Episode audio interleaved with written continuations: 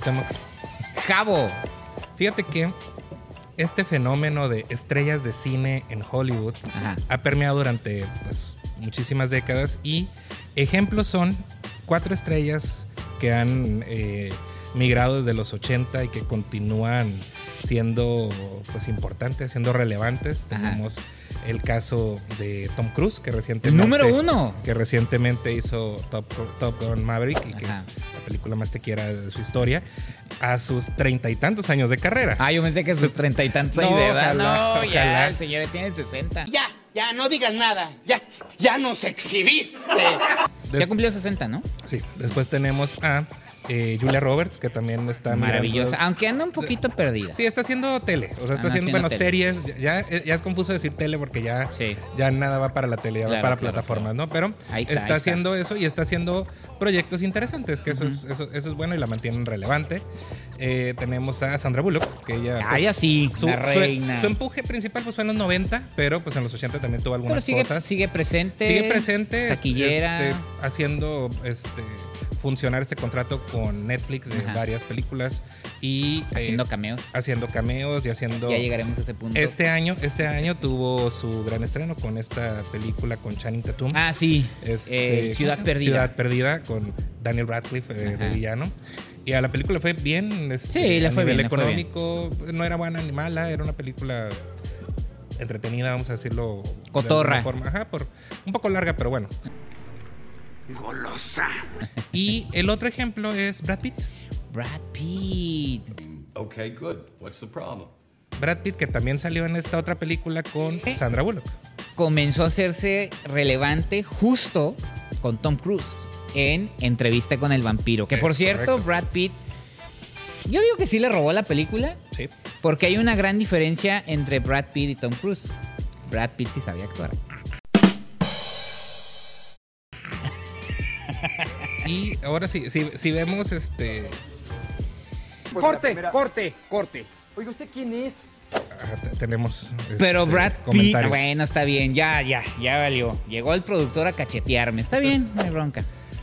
Pero, No sí, me cae mal Tom Cruise, pero es una Pero- estrella, pero Pero mira, aquí tú estás, en este momento estás representando a la academia que largamente lo ha ignorado, porque los otros tres ya tienen un Ay, Oscar. la academia le Pero da el más, premio Brad Pitt quien tiene quiere. dos. La academia Brad le da el premio quien dos quiere. Hay actuaciones y actores que no lo, ni actrices que lo nunca. Tom Cruise. Es que una cosa es que a veces pierden uno las sensaciones de seguir realmente, pues, simplemente ir por un autógrafo para sentirse mejor. Cruise lo merecía Fíjate. por Magnolia. Con la pena. Amo a Sandra Bullock. Creo que es una buena actriz, pero no le tenían que haber dado el Oscar por esa película. No, a lo mejor por Gravity, era, era más meritorio. No, mientras dormías, que es mi favorita. Ya lo tocaremos el tema de Sandra Bullock. Pero esta semana se estrenó Bullet Train. Así esta película de acción que viene encabezada por el enorme carisma de Brad Pitt, que es lo único que sí. que la sostiene hasta el final, porque dura poquito más de dos horas, dos horas Ah, seis como minutos. dos horas. Ajá. Este, pero, sí pesan, sí pesan. Sí, de, de- de repente es como ese eterno ciclo de, ay, otra vez, esto no se acaba. Pero ¿de qué, de qué va esta película? Bullet Train, ¿de qué va? Este, Ah, ¿de qué va? Bueno, de hecho es adaptación de una novela, ni sabía, eh, porque no parece, parece un guion de un adolescente, pero bueno, la película trata, bueno, eh, nos muestra varios delincuentes, obviamente el principal es Brad Pitt, Ladybug, quien su única misión es recoger un maletín de un tren bala en Tokio. Parece muy sencillo, pero resulta que adentro del tren hay otro grupo de delincuentes que por distinto, por cosas del destino y la mala suerte también necesitan el maletín. Y obviamente toda la película vamos a ver cómo se quieren apoderar de ese paquete y se enfrentan entre ellos y es bien chistoso y hay flashbacks y todos hacen chistes y ríen y matan divertido. Ah, Como tú. Así de divertido como está el cabo. Nada, no es cierto. Pero sí, el chiste es que es comedia con acción y esas son dos horas diez de puros madrazos. Hay un buen elenco este, y hay muy buenas eh, escenas coreografiadas. O sea, está, está interesante, pero el recurso se hace repetitivo una Ajá. y otra vez, una y otra vez. Entonces eso lo hace, la hace cansada para mí. Pero Ajá. si quieren ver a este, a Kick-Ass, Aaron, Ah, Aaron Aaron Taylor, Taylor Johnson, Johnson. este, si- ¡Bad Bunny! Si quieren ver a Bad Bunny, que tiene una, gracias a Dios, breve participación. Ay, gracias a Dios, ¿por qué? Pues es ¿Qué que daño te hace Bad X, Bunny? X. De hecho, la escena de la pelea está padre, está bien dirigida y sale poquito. ¿Pero de qué sale? De mexicano. ¿Y qué tiene? Ya, ya la hizo de mexicano Narcos. En Narcos, sí. No, no, no, que se vaya a hacer de No, puertorriqueño. ¿por qué? Ay. Eh. ¿Qué? ¿Qué? ¿Por qué le molesta, señor Jabo? Miren, está padre. eh, tiene cameos. Un par, de hecho, dos cameos que tienen que ver con la película, Con la que película de pasada. Sandra Bullock. Con la película pasada. Donde porque ya- Brad Pitt hace un cameo. Ajá, ya, ya hay como este pool, ¿no? De, Ajá, oye, de, de- de amigos. necesito este, hacer una presencia Ajá. ahí en tal. Es como incluso este. ah, ¿Cómo se llama? Jesús Alejandro. Eh, Thor. Este. Eh, Chris Hemsworth. Hemsworth. Que sus hermanos y es- Matt eh, Damon hacen se- cameos. hacen apariciones, Ah, sí, sí, o sea, sí. Traen, traen esta misma dinámica. Se me olvida que ellos. Matt Damon hizo un cameo en, Es- en Thor Love and Thunder. Bueno, en Thor Ragnarok también. Ajá, exacto. Eso, eh, traen como eso ya Ajá. de. Ya nos vamos a divertir, ya no nos importa nada. Pero vas. ¿sabes qué? Esa es la, para mí esa es la bronca de la película. Yo sé, pero que es chistoso, pero como que se pasan de chistosos. Siento que el guion sí es eh, gracioso, pero no es tanto como ellos creen que es de gracioso. Hay unos flashbacks donde hacen un conteo de cuántos tipos mataron en una misión y la verdad a mí se me hizo medio... ah, uh. O sea, creo que los mejores momentos los tiene Brad Pitt por el carisma que tiene Brad, Brad Pitt. Porque él es cuando. Pues ese es un buen actor. O sea, cuando se pone en plan serio es muy serio. Cuando hace humor, creo que el, el tipo tiene la chispa para caer bien. Me recordaba mucho a Burn After Reading de los Ándale. hermanos Cohen. Trae Que, como que este, esa película está súper rara. Ajá, trae esta Sí. misma este mismo vibe, ¿no? Combinado con De un poquito medio de- bobo, ¿no? Ajá, Ajá. como un- combinado con el, el encanto en la de este Quentin Tarantino, en la de Once Upon a Time in- in Exactamente. Hollywood. Es como Exactamente. ese ese término medio entre ambas, pero así como tú, todos los flashbacks me parecían innecesarios. No, creo que no han entendido o no han, no han copiado bien el libro de John Wick. O sea, que John Wick hace películas de acción iba a decir bien interesantes, pero son películas de acción bien armadas.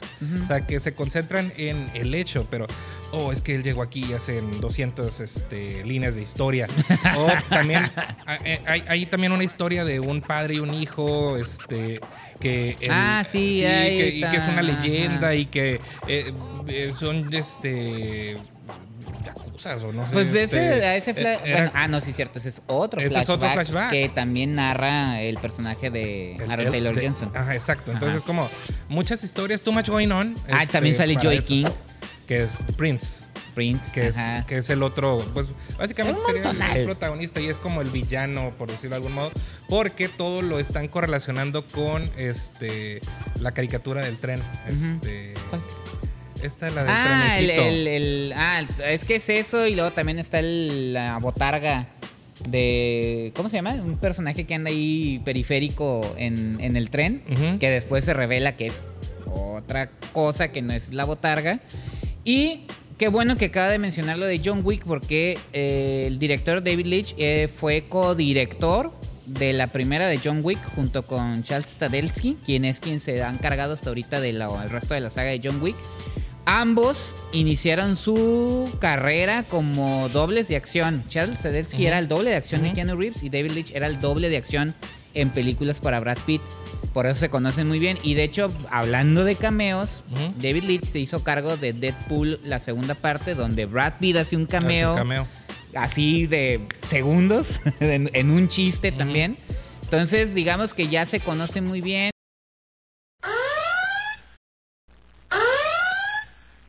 Bueno, El porque aquí también Deadpool aparece, ¿eh? déjenme les- Ah, oh, sí, cierto. digo. Ah, se me olvidó ese güey. Sal- sale sí, cierto, Deadpool. cierto. Y él es el...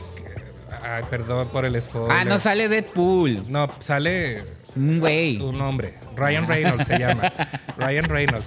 Este, No, sí, no vayan a creer que sale Deadpool con su traje No, y su no sale espada. Deadpool, no, no, sale no. Ryan Reynolds ahí. Ajá, nada más que el señor no le merecen De los nombres, de los forma muy intérpretes, breve, pues. muy si, no, breve. si no es fan de ellos, es- no, les es que pone para, que para que todo el mundo entienda, ¿sabes? Tomás y sus amigos, se llama Ajá. el, el trenecito. Ah, ese, Tomás y sus amigos. Entonces, por eso te digo, o sea, como que, ay, sí, qué chistositos son todos, pero bájenle sus chistosadas. Y a mí me hubiera gustado que a lo mejor le hubieran bajado un poquito más a lo chistoso y aumentarle un, eh, más a, ¿A no sé, compact. um, Pues sí, a lo mejor. Y compactar más la historia, se alarga mucho. Yo creo que ese es el gran problema de la, Sí llega un momento en que dicen, ¿qué? Y esto va- sigue y sigue y sigue. Otro chiste, otro chiste. Dice, bueno, estamos sobreanalizando la película. Sé que va para un público joven. O a- no adolescente, pero un público más joven. No para señores apoltronados como nosotros que decimos, hijo, no ver la escena de de drama, güey. Me duele la espalda, a ya ese vámonos. A ese público que tú estás diciendo también le va a parecer aburrida. ¿Quién sabe? No Porque tiene demasiadas No creo. historias paralelas, creo. No creo. En un par de semanas vamos a ver la lista de taquilla de Canacine y ahí nos vamos a dar un periodicazo en la boca dependiendo lo que pase. Ay, bueno, No Manches Frida también fue la película más Por de eso, su es un año. público joven. No, no estoy diciendo que eso la salve, estoy Ah, diciendo bueno. que está dirigida para un público que le causa diversión ver chistes, madrazos, sangre y a Brad Pitt haciendo... Pero Brad Pitt está bien, él está bien. Brad Pitt siempre está Sí, bien. eh, digo, y... Y Bad Bunny también está bien, aunque aquí el señor quiera que se vaya a hacer nada más música. Puede ser cualquier cosa, él es libre de hacer lo que quiera. Música. No, está, está, está muy bien dirigida la escena de acción. Digo, Sí. a estas alturas ya no sé si. eh, creo que de, de los dos, de David Leitch y de Chad Stahelski, me quedo más con Chad Stahelski. Creo que es. Creo que David Leitch ha hecho cosas.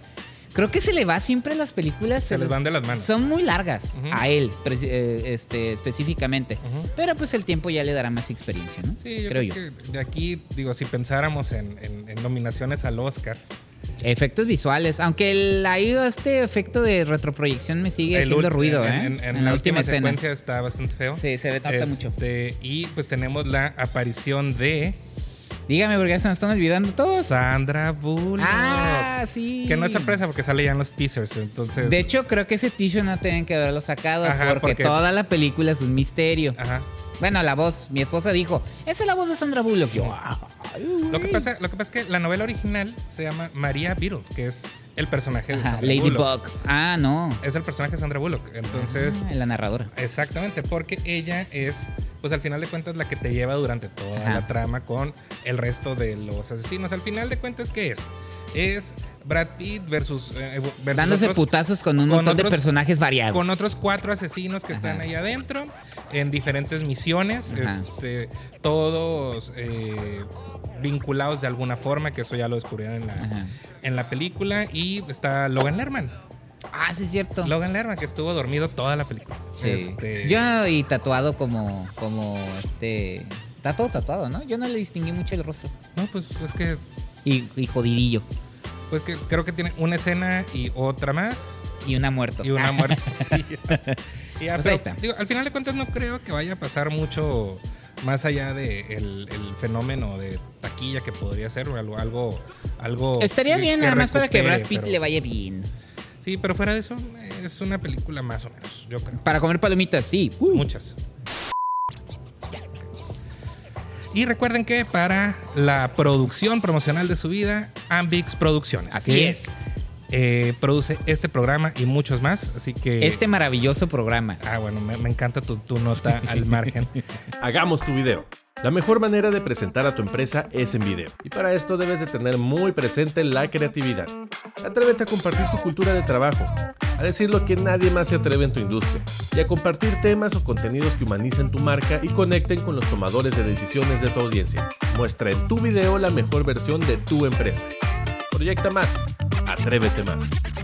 Y nos permite traerles en esta ocasión nuestro top 5 de películas sobre trenes en relación a el estreno de Bullet Train. Así es, aprovechando. Eh, ¿Con qué quieres empezar? Este, Empiece usted, hágame el honor. Número 5, a lo mejor no se trata de un tren en particular, pero tiene que ver con otro tema que Cuauhtémoc en un segundo va a elaborar. Esto es Spider-Man 2, eh, dirigida por Sam Raimi. Esa es una indulgencia. Está bien, nomás porque me gusta mucho la película. Claro, pues es la... Podríamos decir la mejor Oye, de todos los Spider-Man. es una indulgencia, es su programa, usted hace lo que le da su gana. No, no, no, no, no, no, no. El programa es de los Específicamente dos. le dije, nada, no es cierto. No, pero ¿por qué es relevante Spider-Man en estos momentos, este, Cuauhtémoc? Porque cumple 20, ah, no, el personaje cumple 60 años y la película de Sam Raimi, la primera, la que cambió el juego sobre el, cine de superhéroes, cumple 20 años, obviamente de la que usted está hablando es la 2, Es la pero dos. Y si no quieren ver la 1, con que vean los créditos de la 2 Que No, se lo tienen que ver la 1. No, en, en los créditos de ya la 2 está aplicando la de si no, quiere No. leer la novela, leas el del el resumen. No digas mamadas, Mary Jane. No, es que sí, sí. Hay aspectos que no pueden pasarse solo, por alto, Si solo ¿eh? tienes tres horas de tu vida y no te alcanza para ver las dos, entonces. Entonces no veas nada. si no tienes tiempo para sentarte a ver una película, Puedes ver Spider-Man 2 y en los Y así le créditos. exige al público que los vea el programa. Y en los créditos te resumen la 1. Que adicional a esto trae es un una- detalle. trae una maravillosa secuencia este, de trenes que creo que fue el punto de venta de, de esta película hace. pues, No, es una, es una estupenda Es, es una película maravillosa, pero la, esta escena era tan espectacular que era la que te ponían en los avances. Sí.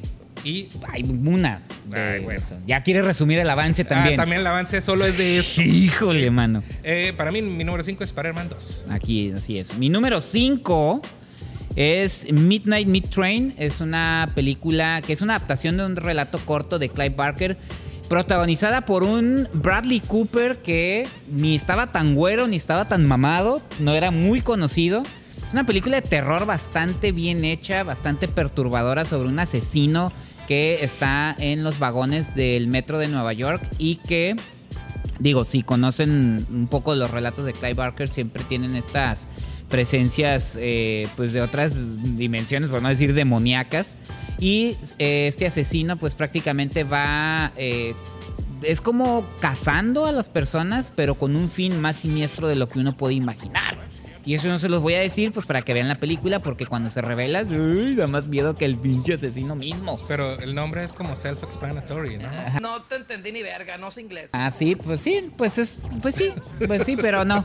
Entonces, véanla, eh, es muy buena película y también ahorita les digo el nombre del director, es un director japonés que lamentablemente llegó a, a de estos directores que llegan a Hollywood y que se llevan una pinche experiencia pésima y mejor se regresan. Y van y vienen. Ahorita a Rui Kitamura.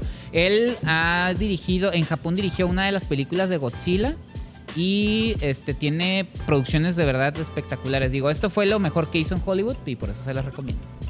Muy bien. Mi número 4, Estación Central de Brasil, de Walter Salles. Pongámonos el monóculo. Sí, es una película. Yo aquí hablando de terror y descabezados y ya. Pues es que de todo, todo puede pasar en un tren, es una realidad.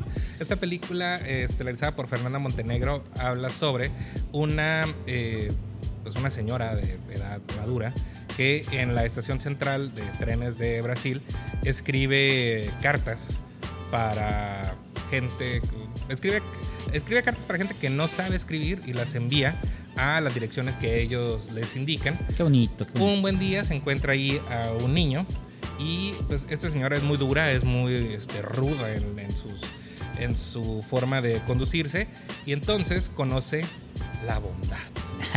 no, sí es una muy buena película, la verdad. ¿eh? Conoce, conoce la bondad, esta película nominada al Oscar a Mejor Película Extranjera en 1999. Incluso Fernanda Montenegro se convirtió en la primera actriz brasileña en estar nominada a Mejor Actriz y eh, mucho se comentó en su momento de que eh, fue muy, ah, ¿cómo decirlo?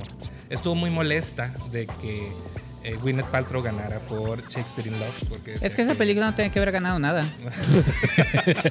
Shakespeare in Love, no la. Shakespeare in Love. Digo, no, la verdad Pero era cuando estaba el reino de Weinstein, De Weinstein. y que hacían lo- Hollywood hacía lo que el señor quería. Creo que si no hubiera ganado Paltrow, tampoco hubiera ganado Fernando. Hubiera ganado Kate Blanchett por Elizabeth, Que debería. también se lo merecía. Bueno, Pero lo bueno que ya le dieron Ya le dieron dos, dos dos después. Muy bien, esto fue Estación Central de Brasil de Walter Saiz. Ok, yo les voy a hablar de una cinta que se llama. Bueno, aquí les voy a dar los dos títulos. El título original es Runaway Train. Aquí la conocimos como El tren de la muerte. Es una película de Andrei eh, Kochelovsky. Este director hizo la de Tango en Cash. Sé si ¿Se acuerdan esa eh, que fue un, pues un fracaso para Sylvester Stallone y Kurt Russell? Pero este, este, esta película tiene. eh, es, ca- es de Canon Films, una de las casas productoras que hizo el cine B más chingón de los 80s, 90s. Ridículo también. Pero este, de su catálogo, digamos que es la número uno. O sea, todo lo que se le invirtió a la película trata sobre un ex convicto que. Digo, un convicto más bien. Que eh, huye de la cárcel en pleno invierno en Alaska junto con otro. El, el protagonista es John Boyd, su copro- coprotagonista es eh, Eric Roberts, jovencísimo y todavía se parecían él y Julia Roberts. hermano. al Oscar ese papel. Los dos, de hecho, eh, como mejor actor y mejor actor de reparto. Eh, huyen en un tren, el tren se pierde el control y prácticamente toda la película es tratar, uno, el jefe de la cárcel, atraparlos a ellos, detener el tren y en el camino pues van sucediendo muchísimas cosas. Lo interesante de la película es que dicen, si esa cinta se hubiera producido hoy en día, los personajes tratarían de serlos como gente buena que fue acusada injustamente. Y estos no eran así. No, son gente, evidentemente mm, son malas personas, pero que buscan lo que busca cualquier eh, persona que está en la cárcel. Libertad y respeto, ¿no? Esa es la razón por la que huyen de, de la cárcel y la verdad todas las secuencias, ahí... Ahorita que hablamos de los efectos de retroproyección, esa película utiliza lo que, lo que a lo mejor es- era el origen o la modificación de esos efectos. Tiene escenas en locaciones reales, pero también tiene efectos en. tiene pantallas a los lados, se ve muy muy bien. Es una película de acción muy buena. Lamentablemente, eso dio pie para que este director entrara a hacer la de Tango en Cash. Sufrió y se regresó a Rusia. Entonces, otro director como Rui Kitamura Que probó la suerte y que no probó le las, y no miel- le- las, las mieles amargas de Hollywood y se tuvo que regresar a su país. no le funcionó. Hollywood es malo. Y, y también fue el punto más alto de la carrera de Eric Roberts, porque después... de Sí, fue, no, fue su única nominación al Oscar que no, tiene no, hasta no, la y, fecha. y después, y después empezó a hacer... Este, Cine de acción de artes marciales. Cine de artes y- marciales Que ni sabía artes marciales. películas de soft porn que en, Ah, en sí, cinema cierto. Golden Choice que me acuerdo de una que se Sí, llamaba su carrera fue cuesta abajo. Sensation que la pasaban a cada rato en cinema Golden Choice él era un psicólogo Ah, ¿Qué, qué crees? Tenía sexo. Con todos sus pacientes. pacientes. Pues ahí está. Runaway Train, esa la pueden ver en Amazon Prime. Ah, la de Mid- ah, Midnight Mid Train, creo que está en Netflix. Voy a checar ahorita si sigue ahí. Muy bien. Mi número 3 es The Taking of Pelham. eh, este remake dirigido por Tony Scott.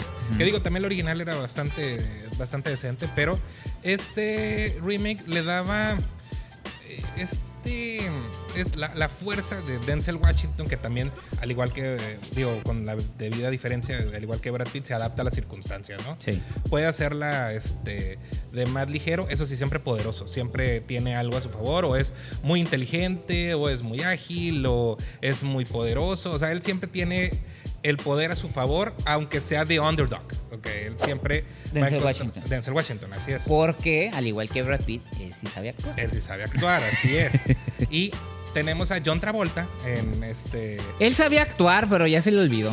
Bueno, y es que empezó a hacer un ciclo de películas. Y enloquecer, ¿no? Son de esos actores que ya les llegó la edad y enloquecieron. Sí, lo, lo último bueno, fíjate, para decir esto, lo último bueno que hizo fue Hairspray.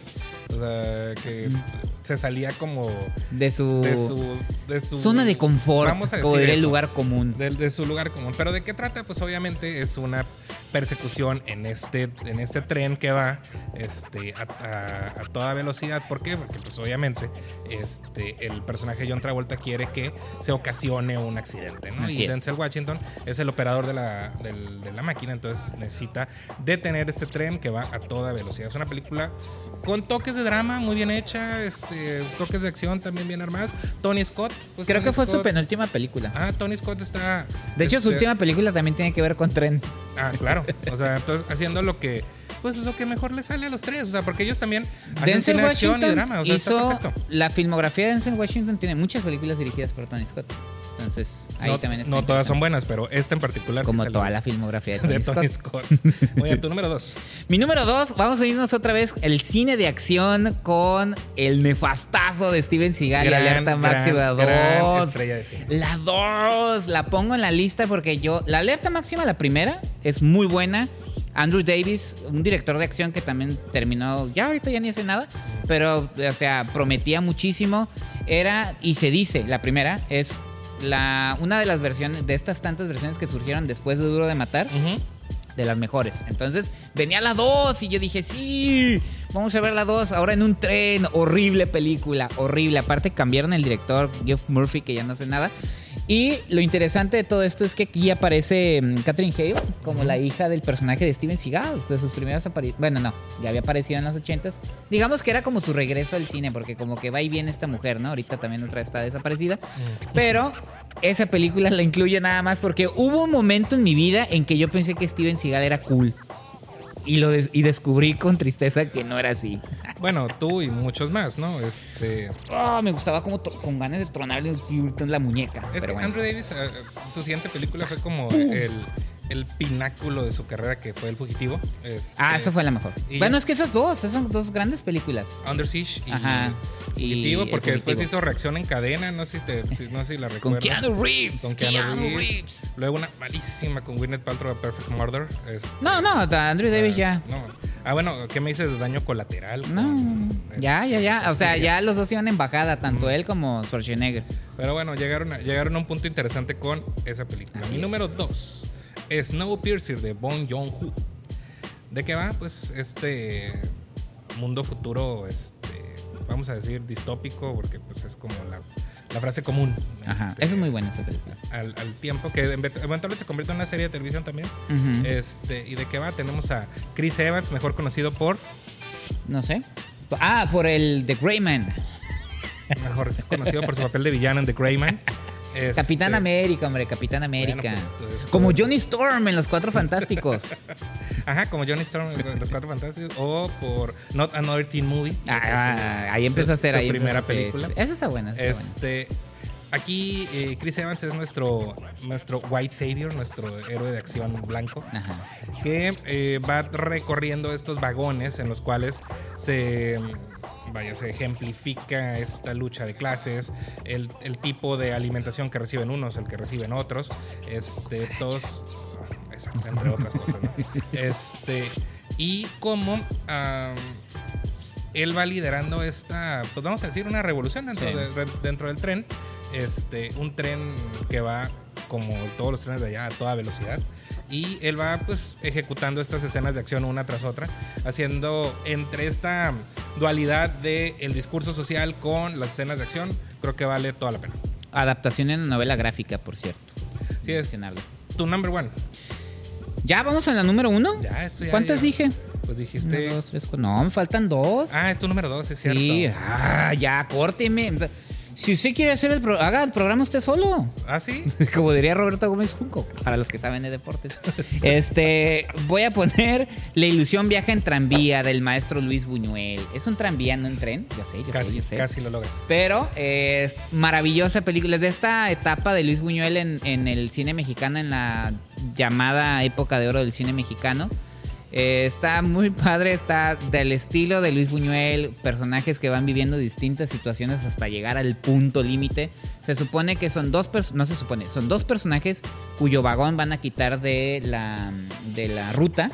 Y pues en su tristeza y en una peda que se ponen, deciden llevarse el tranvía y van sucediendo un chorro de situaciones que los van poniendo en jaque.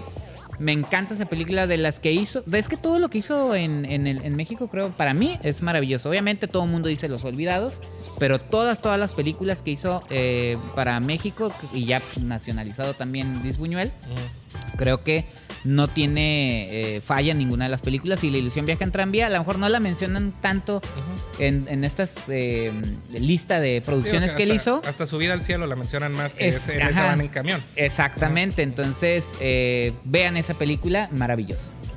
Muy bien, pues sí, mi número uno y es porque este, tal vez sea la que tengo más presente, la más reciente. Esto es compartimento número 6 del director Yuho Kusaman. Eh, perdón.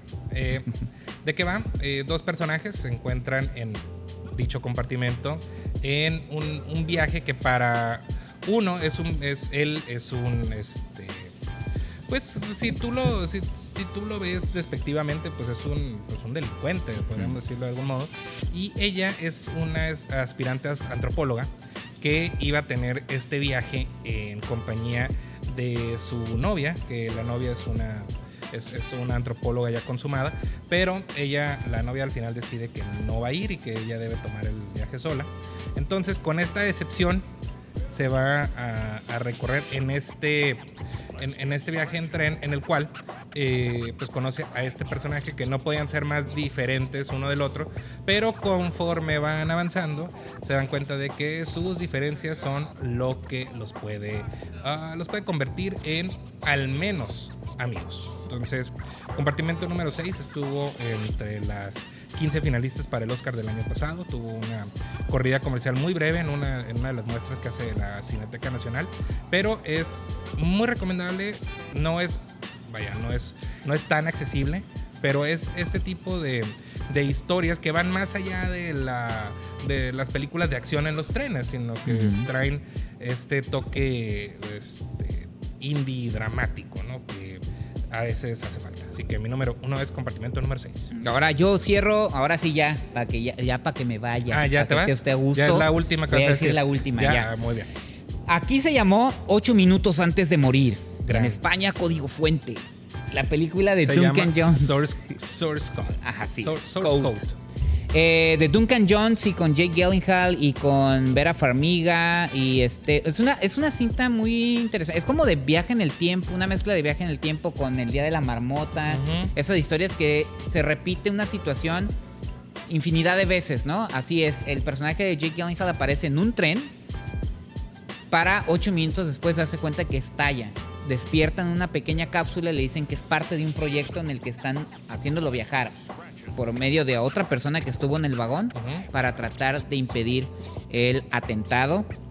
Sin embargo, cada que regresa Jake, Jake Gyllenhaal, va- el personaje obviamente, va descubriendo que es algo más que detener el, el atentado en los vagones, algo más que tiene que ver con su situación real y este supuesto proyecto Código Fuente en el que lo están regresando a esta situación en la que dura solamente 8 minutos. Entonces va a contrarreloj. Todo tiene que ver con el tiempo. La último, lo último bueno que hizo Duncan Jones, que empezó muy bien eh, con Luna y que hizo este y que ya después hizo cosas bien extrañas. Hijo de David Bowie, por Hijo de cierto. David Bowie, así es. Talentoso, nada más que como que perdió un poquito el rumbo en, en, ah, en sus películas, pero véanla, ocho minutos antes de morir, de Duncan Jones. Fíjate que yo no vi eh, El Mudo, que era este, su- Ah, no, yo sí, pero me da... su No, no, es uf, en Netflix, Me- sí. me- no, No, no, no. Con todo y que el actor me parece muy No, bueno. no, no, no, no, no, no. No, no le- seguí. No, no, este, no, ya. ¿Quién sabe qué le pasó a mi Duncan Jones? Pero fíjate que esa película me recuerda mucho, no sé si tenga que ver con este Edge of Tomorrow de Tom Cruise, que también Sí. iba como en ese mismo Sí, sí, sí. en ese mismo loop de, de Sí, son los loops ¿no? temporales, ¿no? Se sucede cada cierto tiempo, ¡pup! se repite, se repite, se repite y está cabrón. Pero creo que Source Code lo hace mucho mejor. No, no, la de. No, no, es diferente. Porque diferente. no se me ponga flamenco, porque, por favor, la de- fíjese. Yo soy. Aquí me atacan que por lo de Tom Cruise. Está muy buena esa película, ¿eh? La de El filo del mañana. Probablemente una de las últimas chingonas junto con Top Gun Maverick. Nah, no es cierto, Misión Imposible Bueno, es que también Doug, está. Doug Todo lo que hace Tom Cruise en acción es chingón, ya. Y Doug Lyman también es, es muy bueno, es bueno. en casi es- todo. En casi todo, sí, sí, sí. Casi todo, pues, sobre todo todo lo que tiene que ver con Born Identity y demás. Ah, son- pues nomás hizo la primera. Pues es la que más me gusta. Déjame te digo. Bueno, estas fueron nuestras cinco eh, favoritas. eh, Películas en películas trenes. en trenes. ¿Alguna que haya escapado? Cuéntame. Un montón. Sí. Asalto el tren del dinero con Wesley Snipes, Woody Harrelson y Jennifer López. Ajá. Este, ¿Alguna otra? Eh, la escena final de Speed, o sea, que anda de indulgente. Podría ser. Pero por lo pronto los vamos a dejar con estos. Eso va a ser como nuestro punto 5. ¿Y en dónde los pueden encontrar? ¿A nosotros o a las películas? Ah, qué chistoso. No, todos los miércoles nos pueden encontrar en Spotify y en Apple Podcast como Javo y Temoc. Los viernes eh, en el canal de YouTube. Suscríbanse, ahí van a ver todos los videos y también las entrevistas que el señor Javo hace en las coberturas en los festivales. Y también síganos en Javo y Temoc, la cuenta oficial de TikTok. Y de forma personal los pueden encontrar en Letterboxd, eh, Letterboxd, Instagram y en ah, Letterboxd a ti también, ¿verdad? No, a mí no, yo no. Yo no creo en las redes sociales. Si quieren, si quieren encontrarme, pueden escribirme una carta, Una carta, claro. mandarla por correo. No, Letterboxd. Instagram y Twitter como arroba Espinosa y mis reseñas en texto las pueden encontrar en odiosocritico.com. A mí igual, bueno, Cuauhtémoc Ruelas, a mí igual en sus páginas, En nah, mis no es páginas, cierto. Eh, como Cuauhtémoc Ruelas en Facebook, Twitter, Instagram, Spotify, TikTok, de Cuauhtémoc, ahí.